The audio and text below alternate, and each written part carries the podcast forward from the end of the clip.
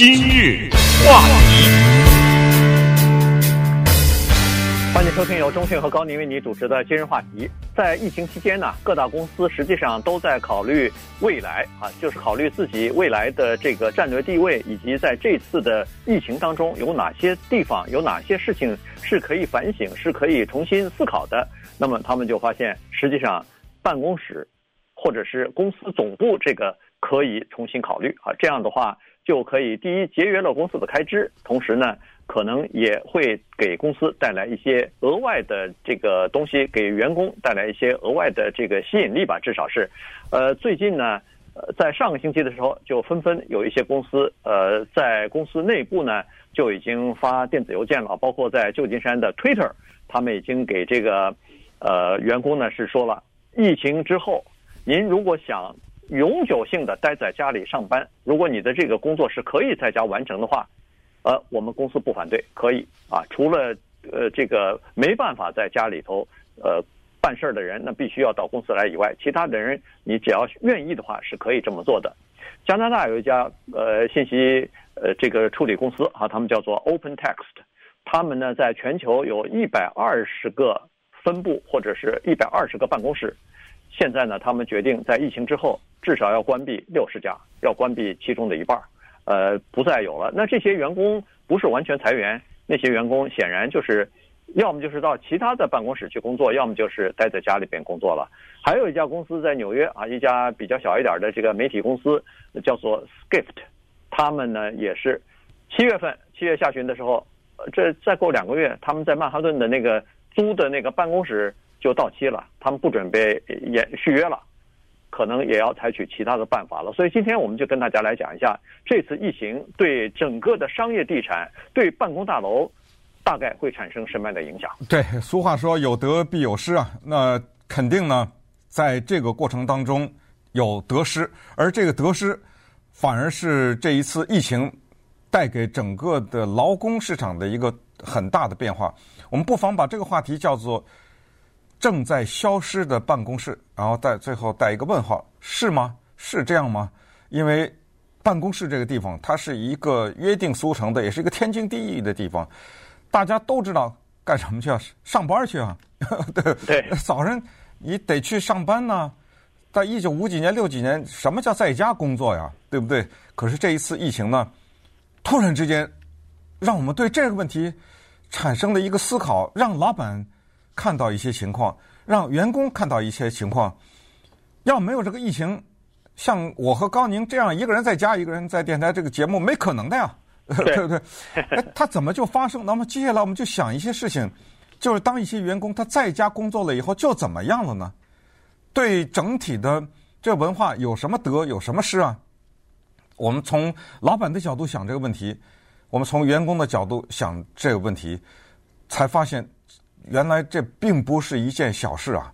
原来让一些人想，哦，这怎么以前没想到？我这不是完全可以在家工作吗？没有损失啊，没有什么效率上的，说不定效率更提高了呀。这是一种思考的路子，但是另一种思考的路子，这都可以展开慢慢聊。但是时间原因，我们就把这几个线索扔出来。这个时候我们才。这个时候我们才发现，原来很多的员工他并不想在家里待着呀。原来去办公室是一种逃避呀。原来办公室对他来说，这是维系他们夫妻关系的一个重要的地点啊！你必须得给我从这家里面走出去，咱这婚姻才能维持，对不对？哦，原来还有这个思考。还有反过来想，哎，在家工作，我这省电了。公司省电了，或者是省了省着，有一些大公司给员工提供满免费午餐什么的，这顿饭省下来了。可是还有一种想法是，这员工在家，我只是老板，我看不见，你那是上班呢还是睡觉呢？对不对？呃，这里面的效率的问题，一系列的这种思考，你不要看现在慢慢的国家开始恢复，然后很多人恢复上班了，这个东西啊，它对。整个的商业投资啊，什么这些都有深远的影响，最终可能要回到一个问题的答案，就是社会是怎么样的让它理想化。所谓的理想化，就是每个人有能力问题，每个人还有作息时间的问题。我们都知道，一个人在一天当中的某一个时间，他的效率是最高的。呃，他并不是在活跃的这八小时或十小时里面都是一样的，它有效率是最高的。我们就利用它效率最高的这个时间，把他的能力调出来。其实，你只要知道这个人在做什么，他在哪儿做不重要啊。对对，但是当你怀疑他在家就睡觉，没给你完成工作的时候，这个怀疑是完全合理的。那这个人的存在，说实话，都值得考虑了，呃，对不对？呃，对。像我们有的时候有句话叫，在家工作比在上班更忙，对不对？有如果有这种情况的话，这对于老板来说就可以放心了嘛。当然，我这话话说多了，咱们就现在。把这些摘出来，慢慢的来看一看，这里面都有些什么样的问题，以及最终还有一个问题，就有一个东西叫办公室文化，它会不会随之消失？现在各个公司即使是逐渐的开放以后，要恢复办公，恐怕也没有办法回到像以前的那种状态了。所谓的以前状态，就是呃原封不动的回到原来，就是二月份如果要是宣布居家令，大家可以在家办公，我们回到二月份之前那个情况可以吗？显然是不行了啊！原因原因就是现在的情况是要求保持一些距离的，要求保持六尺的距离，这个是官方的规定。哪怕不能六尺，您可以保持五尺嘛。像以前那个人挨人的那个情况是不可能发生了。所以现在公司逐渐在考虑的就是，是不是可以让，比如说啊，三分之一的工员工回来在办公室上班，其他的三分之一。呃，在家里边上班，或者三分之二在家里上班，或者是轮流啊。这个三分之一的人，呃，一三到办公室上班，呃，这个其余的时间在家。另外的三分之一轮流二四来，然后其余的时间在家。这样的话，公里的公司的管理层啊，或者什么想要和每一个员工见到面，有面对面的，比如说呃指令也好，呃这个汇报工作也好，呃都还可以见得到面。所以。这种轮班制、这种弹性的工作时间呢，恐怕以后会长期的存在下去。而且，如果要是公司，呃，不管是老板也好，管理层也好，发现说这样的方式对公司的这个员工的士气也好，这个工作效率也好，没有影响的话，那可能会长期的维持下去。原因很简单，就是这样一来，公司减少了他租办公室的这个成本了。尽管这个成本。或者是这个支出啊，并不是特别大，它大概是占一个公司的总的营收的差不多百分之二到百分之三啊。一般来说，可能一些大的科技公司要多一点，因为现在科技公司的这个呃趋势是租的地方越大越好，Google 啊、Apples 啊这些呃大的公司哈，他们呃租的办公室是越来越大、越来越豪华，同时他还给这个员工啊提供各种各样的服务，刚才说的免费的一日三餐。免费的，在公司下面就有健身房，在公司的这个大楼旁边就有这个，呃，这个幼儿托儿服务，在呃这个下面可能某某一个地方还有什么心理咨询医师啊，什么按摩师啊，什么理发师啊，都给你准备好了。原因是什么？原因就是您在公司里头给我工作时间久一点，不要分心，多工作一点。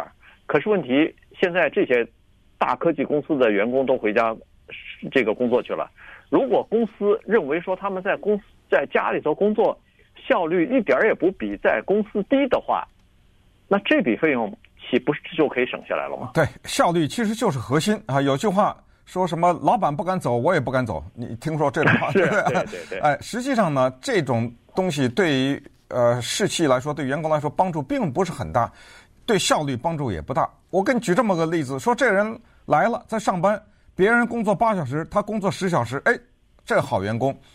但是你所不知道的是，工作八小时的那个人的效率是这么一个情况。这个人呢，他是工作十个小时，他有两个小时在那儿聊天的，吃饭又吃了两小时，看个人邮件、私人的什么处理各自电子邮件又处理了一个半小时。是，他是在那儿坐着呢，对不对？这种纯粹是在形式上给老板提供安慰，这不行。你必须得知道这个人他的工作是什么。我们都知道，其实我咱不敢说是任何公司，我可以说在多数的公司都有这么一种人，或者这么一些人，就是他一个人能够做很多人的事情。反过来，也有一些人叫做可有可无，对吧？哎，这就是很大的问题。所以这一次呢，这个疫情就把这个事儿给凸显出来了。因为当大家在家工作的时候，然后当大大家看到这个效率的产生是这样，就是说，比如说某些人他的工作是逃避不了的。咱别的不就是今日话题？这麦克风一打开，咱们不能没声音了，对不对？呃，就就是说这么一个事儿吧。就这个节目总得花时间准备吧，等等啊。我们就拿这个东西来举例。当然，我们还有除了这个节目以外，还有很多其他的事情。我得说，就是你这个人的用啊，已经被用到了这样的一个程度，以至于老板知道你爱在哪儿在哪儿，对不对？对。你你这些只要把事儿把活干了就行。你这些事儿。呃，让你跑不掉的啊！如果是每一个人都这样的话呢，我们想一想，还就产生了下面的问题。那这个公司里面的人员可能会精简，还有，呃，这个路上的车会不会少点啊？对不对？呃，当呃这整个的大家都在很多人在家工作啊等等。那么好，那么接下来我们就举一些具体的例子来看一看。今日话题。欢迎继续收听由中讯和高宁为您主持的今日话题。在疫情期间呢，刚才说了，这个有很多的高科技公司啊，他们有可是他们的工作是可以在家里完成的啊，可以在家工作的，所以百分之九十这样的人员呢就在家工作了。呃，这个其实打破了一个原来传统的一个观念哈，因因为以前呢总是认为说，这个工作的效率应该是在老板和上司的监督之下，在他们的眼皮底下工作。可能效率会更高一点。你到了家里头看不着了，你这个这个人看不着了，这个可能工作效率就没人督促。一个人的惰性啊，一个人一个人的这个习性呢，就会披露出来。再加上家里头有太多的这个可以分心的地方了哈，所以呢，可能不是一个呃很好的工作的环境。但是这次疫情之后呢，人们尤其那些公司啊，突然发现说，诶，百分之九十在。家工作的员工，他们的效率好像并不低啊，该干的事儿都干完了，都完成了。于是这个呢，就引起了新的思考了哈，就是说是不是可以重新来安排这样的呃工作的环境了？再加上呢，现在有很多年轻人呢，他们希望有两天是在家工作的。最近进行的一番调查啊，就是民调吧，就发现说，现在的这个新一代的年轻人，上班族啊，他们最理想的工作状态。是可以在家工作两天，三天在公司工作，这是最吸引人的啊，最令人向往的工作呃这个安排。那这个公司趁着这个疫情期间，没准就可以做这样的安排哈。过去十年呢，一直有这样的一个趋势，就是大公司都往那个市中心、大城市、大都市的中心去搬。包括在二零一六年的时候，著名的机翼啊，就是这个奇异公司啊。他们就宣布了，总部要从那个 Fairfield 搬到波士顿去，所以当时是一个挺大的新闻，因为这个对波士顿来说增加了多少的高收入的就业机会啊！这个当当地的政府给他们开了很多的绿灯啊，所以因为他们要搬的唯一的理由就是在波士顿的市中心建总部的话，可以吸引到更多的优秀的年轻人来，因为否则年轻人，你像为什么到旧金山去了呢？为什么到这个？呃，纽约去为什么在这个波士顿去呢？就是因为这些是大都市嘛，年轻人喜欢的还是这个大都市的生活，所以，呃，逐渐越来越多的大都市呢，市中心又重新活跃起来了。但是这次的疫情呢，可能会把过去延续了十年的这个趋势啊，给它扭转过来。嗯，感觉上这种趋势业已形成哈，我觉得。这个建议真的挺不错的，就是让一部分人呢，一个礼拜，比如说两天在家，另外几天，这样的话呢，就两全其美。一方面呢，他既然既能体会到公司的文化，他也是公司文化的一部分。同时，说实话，对于大的环境来说，咱们就说什么污染呐、啊、什么之类的哈，呃，堵车什么都是有一定的帮助的。还有一个因素就是，其实住在我们洛杉矶的人，这一点是比纽约可能更加的能够引起共鸣。就是我们这儿很多人，他住的离那个公司是有距离的呀，对，对不对？啊，你说你这个公司如果在他家比较近，那么这个叫什么？这个叫做公司郊区化，这也是近年来的一个趋势。就是很多公司把那个总呃一些办公室往郊区搬。呃，郊区的那个租金比市中心便宜至少百分之四十。你像同样的是租这么一个办公地点，那在郊区的话要便宜，所以这本身已经形成一种趋势。当然，对于那些还没有的话呢，那如果这两天让员工在家的话，效率又高了。为什么呢？因为他不用开车了，对对，一来一往的这个时间他可以用在这儿。还有一个问题，刚才一开始就说的所谓利弊的问题呢，就是让美国的整体的投资和商业界这次疫情要思考下面这个问题，就是大型的商业地产的投资，因为大的那种高楼啊什么之类的，你知道那个背后是谁在撑着呢吗？是我们的退休金呐。你知道大量的这种退休金的管理是投入在这个地方的，呃，是投入在这些高楼啊或者商业的。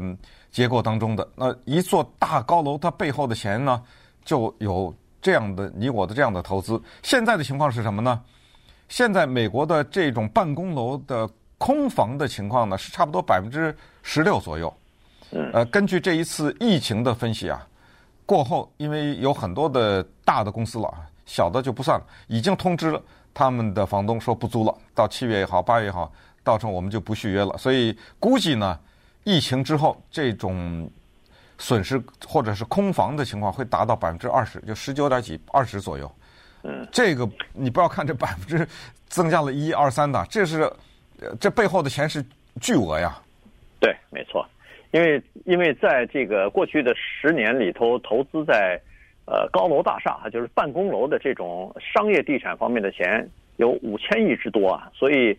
你可以想象，这个大家都在盖高楼，但是问题现在高楼盖起来以后，关键是怎么样让这个楼里头的办公室租满，现在就是一个挑战就来了哈。所以，呃，这个可能会造成，比如说，当然，这个需求是不会完全没有的，因为做方商业地产的是说，以前我们也经历过这样的情况啊，大家也说，哎呦，这个商业地产没有希望了，呃，这个市中心的这些高楼大厦可能会空了。但每次嚷嚷一阵以后，对，都 都又回来了，而且比以前更高了。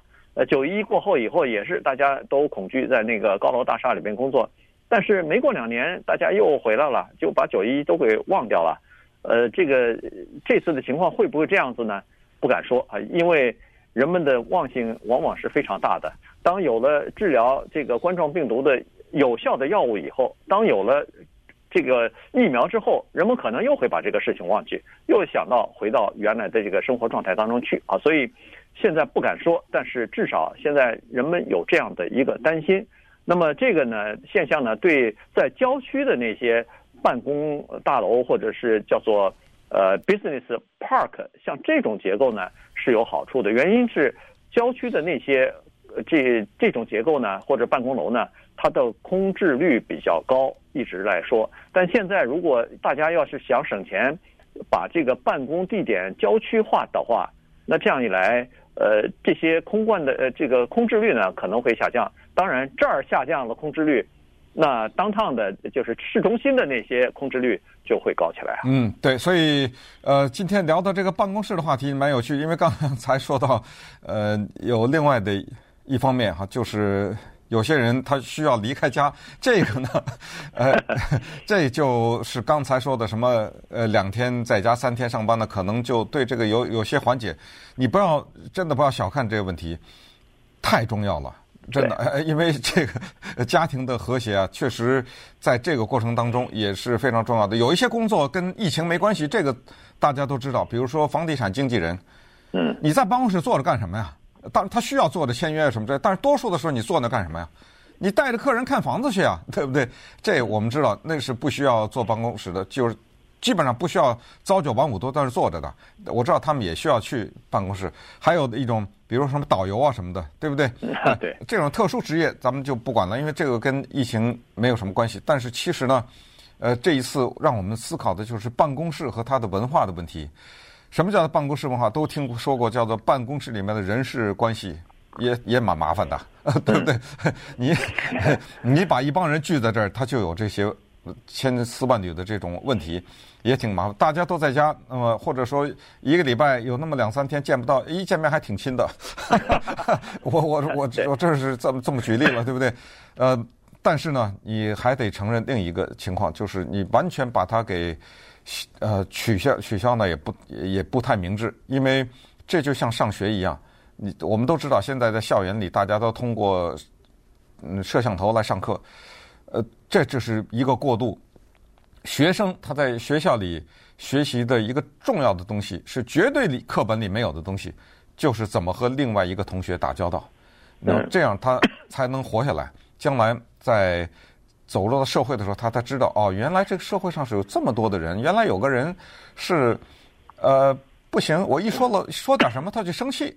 呃，另外有一个人是哦，原来这个人脾气比较好，我愿意跟他打交道。这就慢慢你就积积累了一些在这个人世间活下来经验。在办公室也是这样，当然是有人事斗争啊、呃，当然是有很多的不愉快，呃，甚至可以说的难听一点，还有一些地方有尔虞我诈什么的。但是你反过来，你必须得承认。